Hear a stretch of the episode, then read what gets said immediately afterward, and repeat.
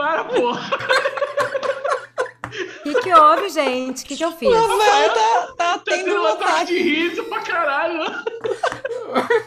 É que a gente tá igual o Chaves, cara. Tá tipo-. Rafael, gente, desliga a câmera aí, sério. Calma aí, Rafael, te põe no mudo um segundo.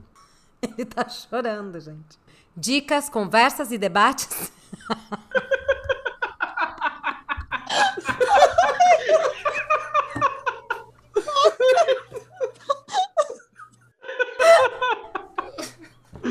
Ai, meu Deus. A gente precisa colocar isso no nosso Instagram, por favor. Começou mais um Controle Remoto, seu podcast do multiverso do entretenimento. Hoje, um pouco de descontraídos, estamos tendo um breve ataque de risos aqui. Mas dos quadrinhos aos festivais de cinema, você vai saber um pouco de tudo: dicas, conversas, debates e curiosidades do mundo do entretenimento. E hoje o assunto é bem polêmico, apesar das nossas risadas. O assunto é pirataria. Estamos aqui com o nosso time completo. Eu sou Bárbara Demerov e a gente tá rindo, mas ó, pirataria não é comigo. Eu sou o Fábio Hurtado, da arroba nerd.break. Que saudade de vocês, meu povo. Rafa Andreata, do Geek Com Que. Eu nunca achei que uma discussão tão séria pudesse ter uma prévia tão engraçada. E eu sou Miriam Spritzer, arroba Mi Spritzer, e lembrando você, ouvinte, pirataria é crime. Bom, e para quem quer também dar o seu comentário sobre pirataria pra gente, é só entrar em contato no Instagram, arroba controle remoto podcast, ou no Twitter, arroba controlecast. Bom, pessoal, então eu sei que o tema hoje é bastante polêmico, nós temos relacionamento com grandes estúdios, serviços de streaming, mas eu queria que a gente focasse para falar sobre pirataria de entretenimento. Até porque a gente sabe que é algo muito comum e que muita gente faz. Então eu queria entender um pouquinho como é que vocês veem a pirataria. Por que, que as pessoas acabam pirateando? Eu queria, pra começar, voltar lá no passado, na época do Napster, que foi, teoricamente, a gente começou a ver, de fato, a pirataria do entretenimento. Tudo começou com uma música que era, sei lá, 5 mega e a gente gastava 30 minutos para conseguir fazer o download, né? Então era assim, ah, se você tem um arquivo, demora para baixar, mas é só uma musiquinha, né? E aí depois a indústria foi se reformulando. No paralelo a isso, a gente teve a chegada do PlayStation no Brasil, onde popularizou a pirataria, porque um jogo pirata, você gastava 5 reais na feirinha, e na prática, para você comprar original, era 250, 300 reais. Naquela época, 250 reais, hoje, ia ser quase mil. Né? Então era muito difícil de acessar para o brasileiro. Então acho que a pirataria ela começa no Brasil muito por conta da distância que a gente tem para outros países em termos de disposição de renda da população. A gente tem muita gente que quer ter o produto e não necessariamente os estúdios cobram que essas pessoas podem pagar. Rafa, e um ponto que eu queria adicionar também disso que tu falou, no início, lá na época do Napster, lá na época dos primórdios do- dos downloads, né? Também existia um delay de coisas que chegavam no Brasil. A gente tinha uma série que saiu nos Estados Unidos e quase dois meses depois ela era colocada na TV no Brasil.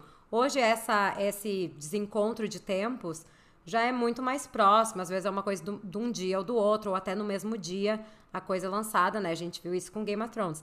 Então, acho que isso também pode ter sido um fator para facilitar a pirataria. Com, assim, com certeza, o, fugir do spoiler também foi o motivo para que muita gente foi pirateando, né? Qual será que foi a primeira série que a galera queria assistir baixado para fugir de spoiler? Não foi Game of Thrones, você Ah, viu é. antes. Eu acho que foi Lost, gente. Eu Lost começou isso. bem. Eu não acho que nem para fugir de spoiler, Rafa. Eu acho que Lost é um divisor de águas na TV, enfim, por conta de teorias, os fóruns, a galera ficava lá tentando entender o que estava acontecendo. Então, eu acho que pirateou-se muito Lost, muito por conta desse burburinho, desse hype de falar, cara, o que está acontecendo aqui? O que, que é isso? Como é que é? Como é que não é? Só voltando no comentário da Miriam, ela falou sobre Game of Thrones, mas é, é curioso lembrar que Game of Thrones acho que foi uma das séries mais pirateadas de todos os tempos e vazavam todos os episódios assim. Uma semana antes do episódio lançar, ele vazava, vazava, vazava, vazava. Então, assim, por mais que é, o canal, a HBO em si, estava cumprindo a regra, estava agradando, estava trazendo assim a fidelidade ó, no mesmo dia, com um delay de diferença muito curto de horas entre outro, mas foi muito, muito pirateado Game of Thrones. É, Sim. tem uma coisa, né, até do Game of Thrones, é, eu não sei se vocês vão lembrar dessa história, mas determinado momento, lançaram dois ou três episódios que tinham sido enviados para a imprensa antes, Sim. em algum tipo de torrent, alguma coisa. E aí, tipo, eu sei que até a própria HBO mudou a forma como tá dando esses conteúdos para a imprensa. Então, por conta da pirataria, a pirataria também acabou impactando o nosso trabalho como imprensa, que a gente às vezes recebe filme e série um pouco antes para poder escrever a crítica e ter isso já lançado quando o filme e a série vai sair no mercado. E é por isso que é super limitado e eles colocam marca d'água, né? Para a gente explicar para o público, a gente recebe os screeners aqui é, via link e tem o nosso e-mail na tela. Então, assim, se a gente printar, se alguém quiser vazar para o amigo, não sei o quê, as assessorias também têm o, o controle de quantas pessoas acessam o link. Então, já rolou história aí de filme brasileiro, até filme nacional, que a assessora passou para tipo cinco pessoas e estava com 30 views um dia depois. Então, rola. Eu não sei vocês, dos screeners que vocês estão recebendo, mas eu recebi alguns recente que tá vindo no próprio embargo que você não pode nem falar que você recebeu, nem é. fazer é. mais aquele storyzinho assim do tipo, ah, eu vou ver antes, série tal. Tipo, não pode mais. Então, por exemplo, eu assisti algumas coisas recentemente que eu não pude falar nada, só quando caiu Mas o embargo não... mesmo, daí eu falei e publiquei. Mas isso era o caso na maioria das coberturas, né? Pelo menos aqui nos Estados Unidos, a gente sempre assinou o embargo falando que, que não se pode nem comentar sobre a série ou filme antes. Então, aqui a gente, não, a gente não podia comentar, mas era meio que normal, assim, acontecia de, sei lá, recebi a série tal, daí fazia uma história, tipo, gente, vou assistir a série tal. Não era nem mostrando a TV, era só, tipo, pôr a cara e falar assim, ah, vou assistir a série tal. Hoje em dia você não pode mais nem falar assim, vou assistir filme, série, não sei o quê. Você tem que ficar quieto e quando cair o embargo, daí você pode, tipo, soltar a sua crítica, falar o que você quiser falar. Pois é, por estar tá tudo digital, né? Tá tudo mais limitado, me parece, sim. A gente não está mais vendo as pessoas nesse momento, então as assessorias delas mandam para poucas pessoas e fica, ó, fica, ó, gente, ninguém comenta com ninguém, porque eles não estão entregando muito. Eu estava estudando um paper sobre pirataria nesses dias, até pelo próprio MBA, e um dos pontos que ele fala é como a indústria quer tentar regulamentar os governos por conta da pirataria. Então, na época do Napster, a gente teve choque no Brasil, mas foi muito menor do que nos Estados Unidos. O impacto né, no maior país de consumo, na hora que você coloca uma pirataria, ele é muito rígido e você tenta forçar o governo a regulamentar. Então, putz, lá que eu vou tentar caçar o cara que começou, eu vou tentar quebrar o sistema, eu vou tentar criar alguma forma para produzir esse conteúdo monetizando ele, né, como a gente acabou vendo depois. E tem países que eles simplesmente meio que fecham o olho. Porque são países que às vezes a entrada dessa pirataria contribui para a divulgação de uma obra. No Brasil, a gente viveu isso com o Tropa de Elite, por exemplo. É verdade. Não, mas tem uma coisa, né? Aqui nos Estados Unidos a gente tem lobby. É legal ir uma indústria e tentar negociar com o governo. Então, por exemplo, a indústria da música era muito mais forte do que a indústria que estava colocando ali as músicas em MP3 para baixar. Só que graças ao Napster e esse formato do Napster, que surgiu o que a gente tem hoje como iPhone né? Que surgiu o, o, o, o iPod, que surgiu esse tipo de MP3 player e vários outros sistemas, né, que foram criados a partir daí, porque eles se deram conta que nem sempre a pessoa quer um álbum inteiro. Às vezes a pessoa só quer uma música. Então também surgiu essa coisa que eu posso comprar apenas uma música e tá bom. Ou eu posso apenas comprar um episódio de uma série. Eu não quero é, comprar o é DVD um inteiro. Ponto. Eu quero ver o episódio que eu não vi. É muito interessante isso que você está falando, porque eu acho que a nossa conversa aqui, em algum momento, vai chegar é, na mudança cultural que a gente viveu no mundo, né? Então, a gente começou falando de música aqui. E realmente era um, um costume gigante, assim, ah, vou comprar o CD da banda tal, da dupla tal, do cantor tal. Hoje em dia, e eu falo por mim, eu não ouço CDs inteiros, só se eu for muito fã da banda, dupla, cantor e não, tal. Eu ouço. eu ouço, tipo, músicas isoladas porque eu sou impactado ou por sugestões do Spotify, ou porque eu ouço na rádio, ou sei lá o quê. Então, assim, o cultural mudou, né? E, e eu entendo que talvez, já trazendo um pouco da provocação, acho que entendo que talvez é, na parte de entretenimento, é, TV, cinema e tal, também a gente vai chegar em um determinado momento que os caras vão olhar e vão falar assim, cara, não faz mais sentido piratear. Eu só quero chamar a atenção uma coisa, tá? Porque senão os nossos ouvintes que são fãs de música podem, podem ficar, assim, eles não sabem nada, né? A gente sabe que um álbum musical, ele tem, ele é como se fosse uma série, ele tem um, um início, meio e fim, que ele faz sentido de ter aquele, circuito. Inclusive, né? Por exemplo, vocês pegam esse último álbum que foi lançado do Paul McCartney, o Imagine 3, ele, ele é exatamente isso. Ele começa e termina com os mesmos acordes musicais, ele é super bem escrito. Mas isso é uma experiência completa. Nem sempre eu quero ouvir o álbum inteiro. Às vezes eu quero ouvir a única música hit, né? Sei lá, eu quero ouvir, eu não quero ouvir o álbum O Pés. Descalços da... Exatamente, eu quero ouvir o single, eu quero ver, eu não quero comprar o álbum inteiro, sei lá, do Chitãozinho Chororó, eu só quero ouvir evidências. O que a gente fazia, fazia na minha época, a gente pedia na rádio, aí eles tocavam na rádio, a gente ficava ali com a fita cassete. Sou daquela você época. gravava da fita cassete. é isso Cassete. aí. Gravava na fita cassete, a gente fazia o que se chama mixtape. Era que nem na TV, né? Cara, vocês acham que só o Rafa Andreata traz dica de anime aqui? Vou contar pra vocês que quando eu ia pro interior, no sítio da minha avó, eu tava desesperado porque tava rolando Dragon Ball Z e era a bendita da luta do Goku contra o Freeza e demorava 500 50 mil episódios, né? Mano, e não chegava nunca e eu ficava assim, pai, mas como é que a gente vai viajar agora se o Goku encontrar o Freeza agora e lutar, meu Deus do céu. E aí ele virava, cara, eu não lembro se vocês já fizeram isso alguma vez na vida, se vocês lembram disso, enfim, mas ele programava o direto. para gravar o episódio no cartão. Nossa, gente, eu gravava tanto filme da sessão da tarde. Não, e quando eu voltava, e quando eu voltava eu assistia loucamente aquilo. Na minha, eu tenho, eu tenho memórias dos comerciais que davam no meio do filme que eu, que eu assistia, porque a gente É. gravava em fita cassete. E isso, by the way, atenção ouvintes, isso também é pirataria. E pirataria é crime. Tinha, tinha a revista da NET, e aí você sabia os horários. Aí você ah, vai passar tal Sim. filme, tal horário, eu vou É. perder. Programava o videocassete, era animal, cara. Mas, gente, olha que loucura. Isso virou o que a gente chama hoje de DVR. Né? Eu não sei se você. que- não sei o nome em português, mas que o serviço de cabo, que agora virou on demand na TV a cabo. A gente vai ali e assiste depois, que aí nós temos o streaming. Então, assim, olha que evolução. Uma evolução que foi dada graças a esses métodos solução, de né? pirataria. Foi uma solução para pirataria. E outro So- ponto. é, isso é a definição do marketing. É achar, é, é cumprir uma necessidade que nem o cliente sabe que ele tem. Voltando na, na parte da pirataria, o quanto ela contribuiu com algumas coisas. Por exemplo, a criançada hoje em dia joga videogame no Brasil porque Play 1 e Play 2 foram extremamente acessíveis por conta da pirataria. A Sony fica doida com o Japão. Com o Brasil, ela fechou o olho. Ela abriu no Play 3. E aí no Play 3 ela começou a segurar. Só que aí a Microsoft veio pro Brasil e fez o contrário. Aí ela entrou liberando o desbloqueio pro Xbox. Não que ela quis desbloquear, mas ela fechou o olho pro Brasil trabalhar só o item original pro Play 3 e a pirataria comendo solta no Xbox 360. No Brasil, o Xbox ele é muito mais popular do que o Play 3, que ganhou muita atenção contra a Nintendo, que não tinha pirataria na época, para ganhar com o Play 1 e com o Play 2.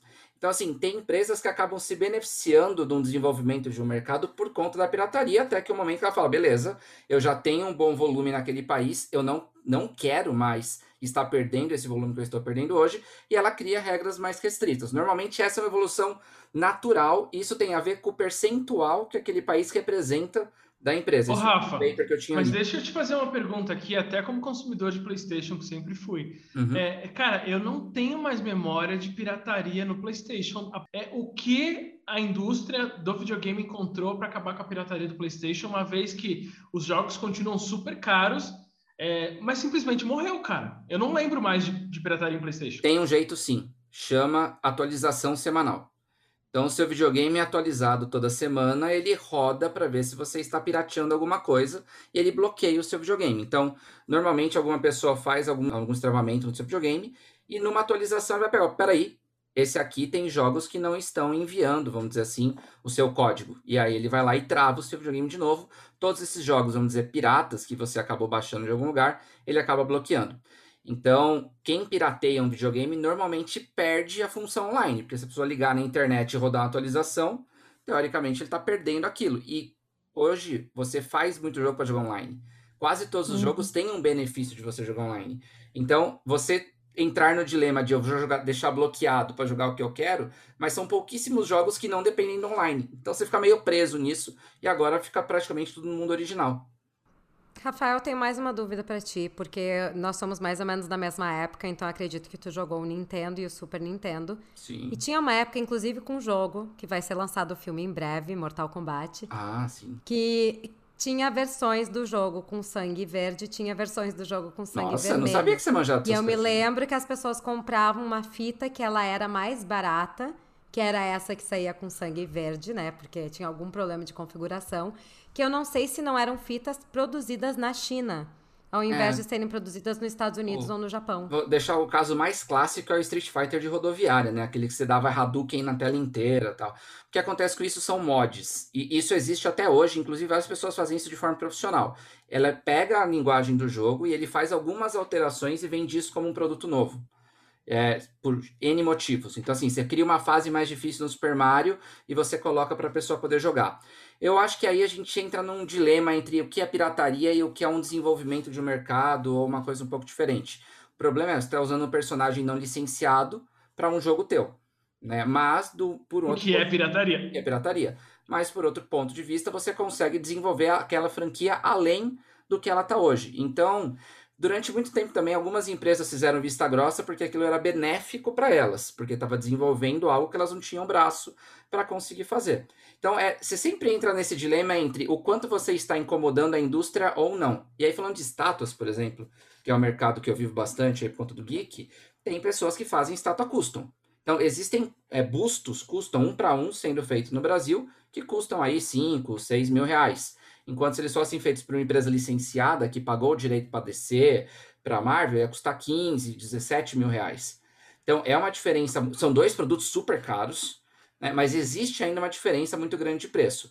Quando a pessoa produz para si mesmo, a indústria não pode brigar, porque o cara é um modelador, ele faz para si. Normalmente, se ele faz até cinco peças, a galera meio que faz isso agora, ah, não tá me incomodando. Põe para anunciar, põe para vender, cai em cima com direito autoral, porque, cara, não pode. Isso aqui não é para você vender profissionalmente. Você pode fazer para você pô, deixar sua casa bonita. Né? Um exemplo disso é uma live que a gente fez com o dono da Made, que ele fez uma estátua do Gandalf linda, só pode ficar na casa dele. A Ueta sabe e tá lá.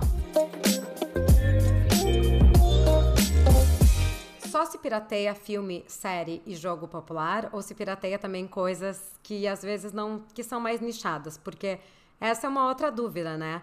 Quando é uma coisa muito popular, é óbvio que a gente vai ver várias versões dela ou que daqui a pouco tu vai ver na Avenida Paulista eles vendendo aqueles DVDs baratíssimos. Então, e o que, que acontece com o filme independente? Pega o Nomadland agora, que apesar de ter ganhado o Oscar, ainda é um filme que não tá na boca do povo. Eu acho doido, porque até hoje eu não vi pirataria cult. A Bárbara, talvez, ela vive no meio. ela Não, Nossa, não, gente, eu já vi muito. Não, Nossa. peraí, mas eu acho que vocês estão desconsiderando é, filmes só porque não são blockbuster, mainstream, que não tem pirataria. Tem sim, pô.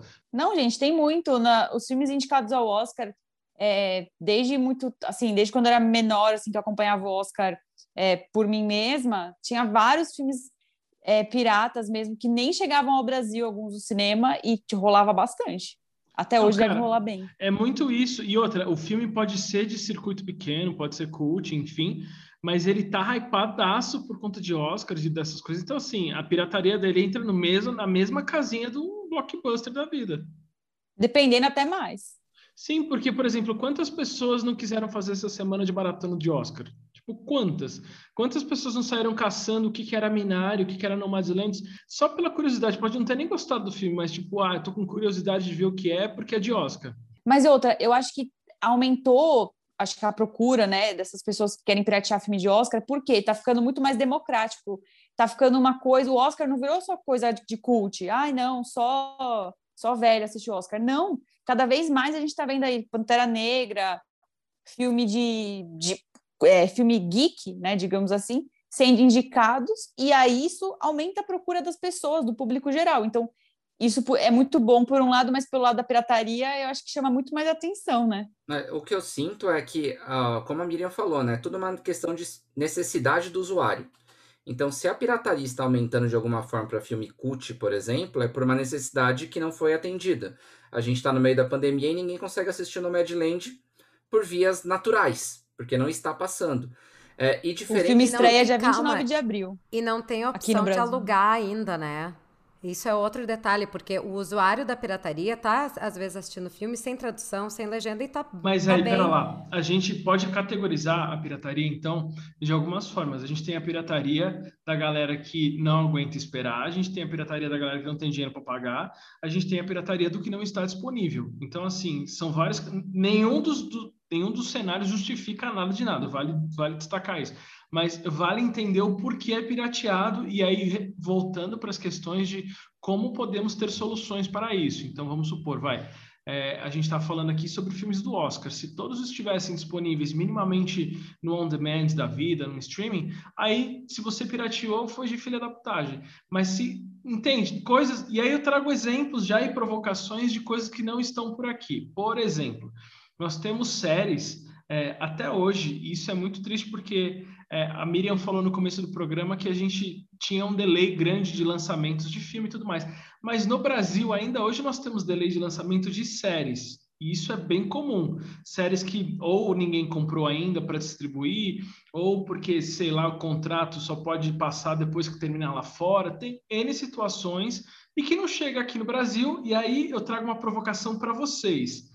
É, nós somos produtores de conteúdo de entretenimento e trabalhamos numa indústria altamente competitiva e que a gente vê grandes players do mercado, e eu não vou citar nomes aqui, mas grandes players do mercado usam da pirataria para produzir os seus conteúdos. E aí eu pergunto para você: se você não consumir na pirataria e não produzir aquele conteúdo, você vai estar tá fora da crista da onda e você não vai entregar o conteúdo na, na hora certa que o seu público quer assistir. Daí, quando você for entregar, o que, que vai acontecer? Os caras vão falar assim: ah, já assisti, já maratonei, já sei o final, já não sei o que lá. Até porque pergunto... o público que quer assistir antes, que é o nosso, que é o público que consome o nosso conteúdo, também vai assistir antes.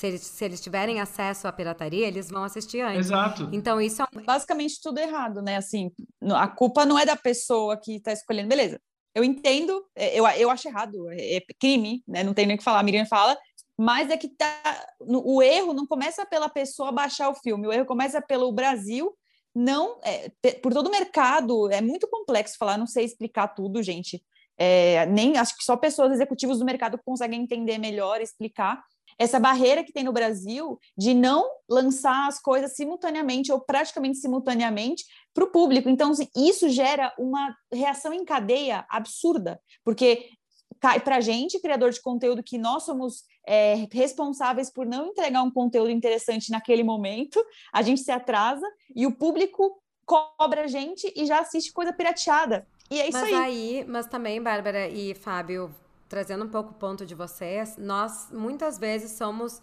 eh, os estúdios entram em contato com a gente para divulgar algo e a gente respeita. Nós aqui temos relações ótimas com estúdios, a gente respeita o que o estúdio quer. Nós estamos fazendo isso para divulgar o produto que o estúdio quer que seja divulgado. Se eles atrasam no sistema, no momento que tudo está acelerado e o estúdio vai passar para os seus jornalistas, para os seus uh, produtores de conteúdo, para os seus influenciadores, aquele, aquele acesso ao conteúdo tarde, ele vai ter um resultado também de divulgação que não vai ser aquilo que é ideal para o seu estúdio. Então, assim, a pirataria ela está sendo ruim para todo mundo na cadeia de entretenimento, mas por outro lado também eu acho que falta um pouco de jogo de cintura às vezes do estúdio de perceber o, o Game of Thrones é o perfeito exemplo disso. No momento que saíram aqueles três primeiros episódios que vazou e todo mundo viu aquilo, libera os influenciadores, libera o conteúdo, porque vocês vão perder o timing dessa informação. Então, mas aí eu vou trazer um, um outro ponto que é interessante e super atual que a gente está vivendo hoje, que é a HBO Max. Temos a HBO Max no planeta inteiro, menos no Brasil.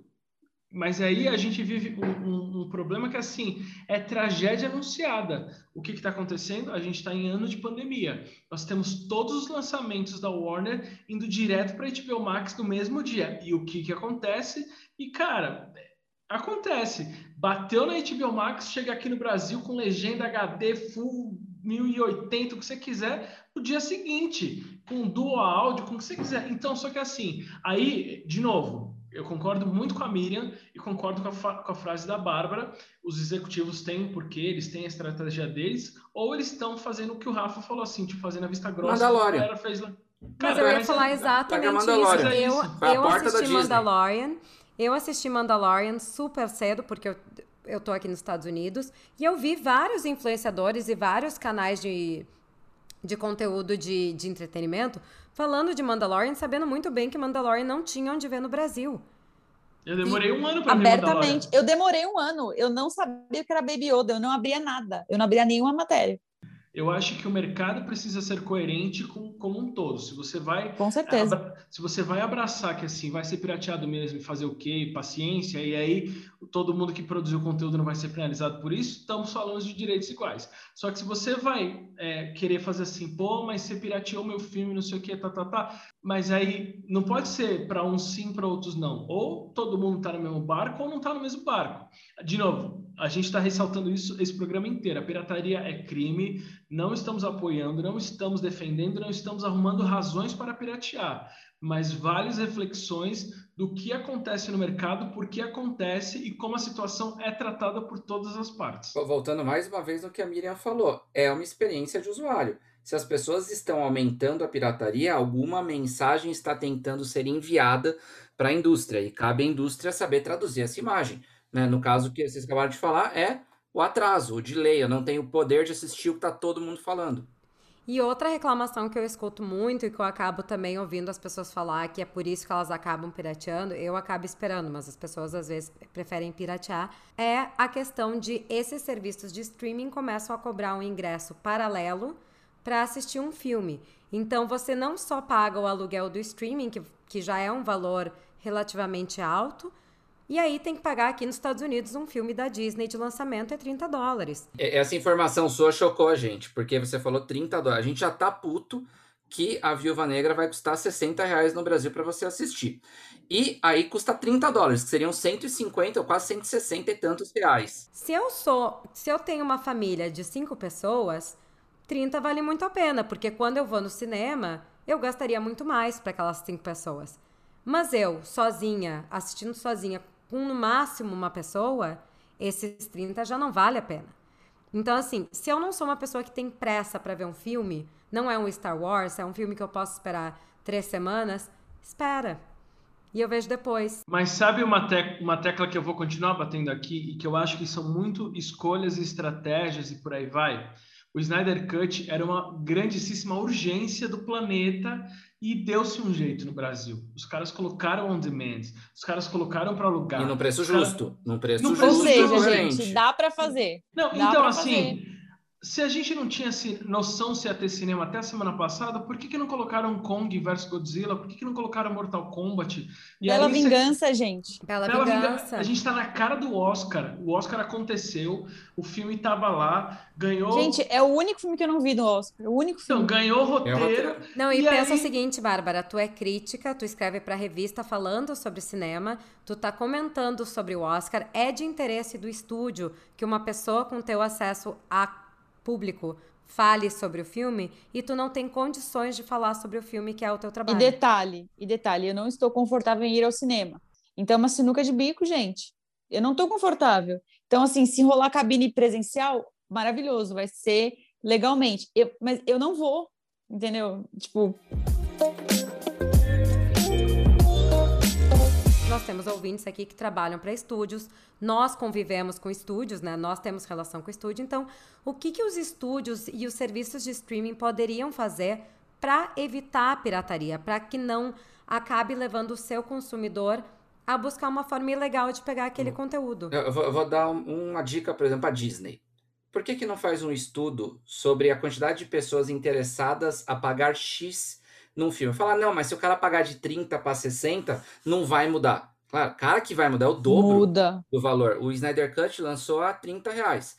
Várias pessoas que eu conheço compraram o Snyder Cut exatamente assistir assim como eu.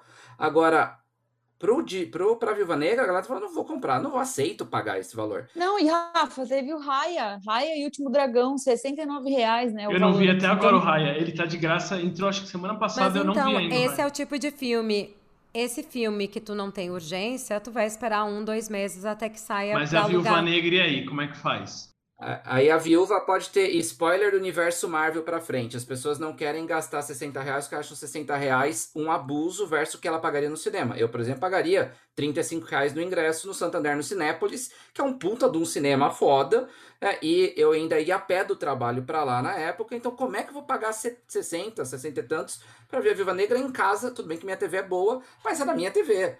Mas aí que tá, se você não pagar, você vai tomar spoiler na sua cara no dia seguinte.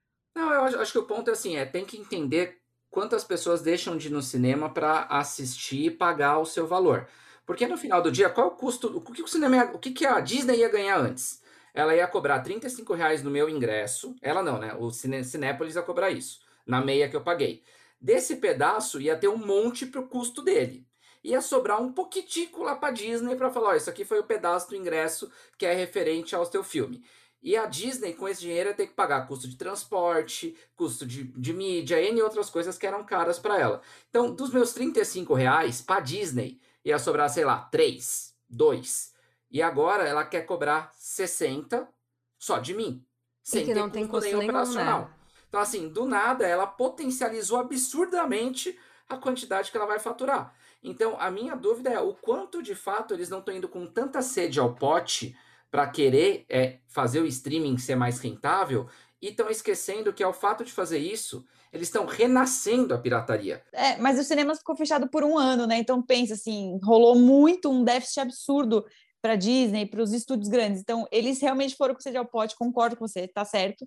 Só que por um motivo de que ficou tudo fechado, né? Tipo, Mulan foi diretamente para os Mas a Disney lucrou mais esse ano em função do Disney Plus do que em outros anos, inclusive com os parques fechados, então não teve déficit. A gente tem é. a impressão porque a gente pensa, nossa, coitados, eles tiveram que Ah, não, no ano passado teve, no ano passado teve. Esse ano a gente teve aí, viu, é, o WandaVision, Falcão, Soldado Invernal, Mas, tá gente, crescendo. Tem coisas que a gente está considerando como se o planeta inteiro, tudo bem, tem muita gente que pirateia, mas tem muita gente que tem preguiça, tem muita gente que não sabe, tem muita gente que acha legal. Assim, a gente não pode partir da premissa que assim, ah, da base 90% pirateia, porque não é 90%. Não, e também tem muita gente que não tem pressa para ver as coisas não e não tem problema de spoiler. Eu e nem sou uma tá, das nem pessoas. Tá, nem tá dentro dos grupos para ver spoiler. Mas o que eu acho é que às vezes esse valor alto, ele não só estimula a pirataria para pessoa que quer ver, como ele às vezes impede alguém que teria um semi-interesse de assistir algo porque, ah, eu não vou pagar 70 pila para isso. Mas essa pessoa que tem um semi-interesse, Miriana, espera três semanas e assiste depois. Então, anyway, essa pessoa vai assistir aquilo. Então, assim, a gente falou num programa, e eu já quero até. A gente está no multiverso aqui do Controle Remoto, é maravilhoso. A gente falou no, no, programa de O Cinema Vai Acabar muito sobre o, qual era o futuro do cinema, a gente fez várias análises em relação a isso. E aí a gente está vendo agora um movimento onde anos de pandemia, bilheterias estão sendo contabilizadas por valores de streaming, valor de lançamento on demand. Então, assim, essa também é uma nova maneira de você contabilizar o cinema. Pode ser até uma maneira do futuro. A gente até falou um pouco sobre isso no, nesse episódio, porque eles podem muito bem é, o Rafa trouxe uma leitura perfeita, gastar essa bala de operacional, marketing e tudo mais, para filme muito blockbuster gigantesco e colocar no cinema e pegar um menorzinho que ele acha que vai flopar e joga direto no streaming. A gente já vê isso acontecendo em Hollywood. A gente já vê o estúdio produzir e vender para um streaming porque ele acha que vai mal na bilheteria do cinema. Então, isso também é um movimento cultural de, de transformação do entretenimento. O impacto da pirataria ele pode ser positivo? Ele, ele pode ser os dois lados e a indústria tem que ser muito esperto em relação a saber usar a seu favor ou contra. Né? O para desenvolvimento, se a indústria fecha o olho, dependendo das vezes, pode ajudar. Quando está num cenário contrário, e é um cenário que nem o que a gente está vivendo agora do cinema, por exemplo, do streaming, isso pode ser muito mais prejudicial, porque ela pode estar tá acordando um monstro. Essa é a minha grande preocupação e a motivação, inclusive, para fazer esse episódio. Eu não quero nem um pouco apoiar a pirataria. Só que o que me preocupa é ver cada vez mais pessoas próximas a mim aumentando a quantidade de, de produtos piratas que estão consumindo no mundo do entretenimento por conta da complexidade de custo e de se sentirem prejudicadas de certo modo. Então, eu ainda sinto que a gente está agora vivendo um novo momento de transição com o streaming, que falta a indústria entender a dor do cliente. Falta muito, porque ao mesmo tempo que é, a gente tem aí o HBO Max chegando, não vai ser igual ao que é os Estados Unidos. O Brasil não vai lançar simultaneamente no cinema e na HBO Max, a gente não vai ter isso. O, o, a prioridade aqui, isso é uma coisa que a gente está muito ultrapassada. Eu penso, né, que o Brasil está ultrapassado ao ainda pensar que o cinema é a principal porta do, do, do filme, da série, de qualquer coisa. Gente, não é mais. A gente já está passando por essa é, mudança na vida e na, no consumo da cultura pop. O Fábio estava falando, a gente já falou disso outras vezes, e é isso. A gente passou por uma porta de mudança, tipo, ponto.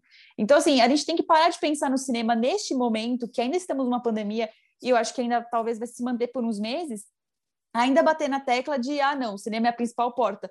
Eu amo cinema, eu vou voltar a ir ao cinema quando a gente estiver vacinado, tudo bem, é, mas, é, infelizmente, eu acho que nesse momento a gente tem que abrir o, o, olho, assim, o mercado tem que dar mais acesso. Eu acho que a palavra que a gente tem que falar aqui é acesso. O Brasil não tem acesso aos conteúdos de forma justa. Então, por isso que a gente vê essa bagunça, essa é, é coisa a, a, a, é assustadora que a gente vê, tipo, veículo dando conteúdo pirata, público cobrando do, do, do, produtor de conteúdo produto pirata e a gente aqui no meio da linha de fogo, né, sem saber o que fazer. Então, assim, é muito complicado, porque a culpa não é nossa. Eu vou analisar que sim, a pirataria tem um, um papel positivo, de certa forma, no mercado, muito por conta do mercado é, observar, e eu entendo que os caras observam, eles pagam para ver, eles arcam com esses custos, os executivos não são burros, não rasga dinheiro, então os caras, assim, eles olham vem a resposta do consumidor e tomam as ações a partir disso. Então, prova disso são várias as transformações tecnológicas que a gente viu aqui ao longo dos anos, tanto na questão que o Rafa trouxe foi cirúrgico de falar ah, se você quer sacrificar você jogar online para pirataria. Então, assim, são decisões que eu entendo que o mercado deve ter uma área dedicada para isso, em cada empresa player gigante, fala assim, vamos trazer soluções para combater a pirataria. Porque é, é um caminho, assim, é, de certa forma acontece, isso é estudado, isso é avaliado, isso é transformado. Eu acho que culturalmente a gente também está passando por um processo e a pirataria, eu não vou, eu não vou cravar que ela vai morrer, mas acho que a gente vai chegar num ponto onde ninguém vai comprar mais CD pirata e vai ficar ouvindo a música que quer on demand no Spotify. Eu acho que a gente vai chegar nesse cenário é, para streamings, para, enfim, filmes e séries. Deixa eu então agora colocar uma polêmica extra, perguntar para vocês. Compartilhar a senha do Netflix com um parente é pirataria? É uma forma de pirataria, sim. É uma forma, Depende. mas eu acho que eu acho que assim, ó, no Netflix, no na Amazon Video, no hoje em dia tu tem vários perfis, né? Então eles já se deram conta que a necessidade do cliente era são é mais de uma pessoa assistindo. A gente tem direito quando faz uma assinatura a um número X de telas vendo ao mesmo tempo. Então já se tem entendido que esse serviço vai ser usado por mais de uma pessoa. É. Então, tipo, a minha assim priminha, ela vê a minha conta. Eu dei pro meu tio, pra minha prima de 7 anos ver Netflix. E eu pago com prazer. Acho que, não sei, nunca pensei. Eu não concordo que é pirataria, porque, por exemplo, eu posso virar para vocês e falar assim: ah, vamos fazer uma assinatura de um Netflix da vida e a gente racha os custos. Aí cada um paga um pedaço e acabou. Então a gente não está pirateando, a gente está compartilhando o serviço. E tem uma coisa também que precisa de ser destacada, né? Um filme ele é feito para ser assistido. Então, Quanto mais vezes ele for visto, com ingresso ou sem ingresso, é bom para o filme. Né? O filme está ganhando em merchandising, está ganhando em produto, está ganhando em visibilidade. Então, eu sou muito da teoria de que filme que é, tipo assim, que não vai ser assistido não é pirateado, porque não tem por que piratear um filme que não vai ser assistido. Então, é um bom sinal, mesmo, é um bom sinal de sucesso para o filme, mesmo que pirataria seja um crime. É, teoricamente, dá para dizer que a gente só teve Tropa de Elite 2 porque piratearam primeiro. José Padilha vai ficar puto com isso. Mas não deixa de ser verdade. Mas, mas José Padilha só é o nível que ele é hoje porque piratearam primeiro. Porque ele não seria tão famoso no mainstream se não fosse pelo Tropa de Elite 1. Bom, estes e outros debates continuamos na próxima semana. Obrigado por nos ouvirem e até a próxima.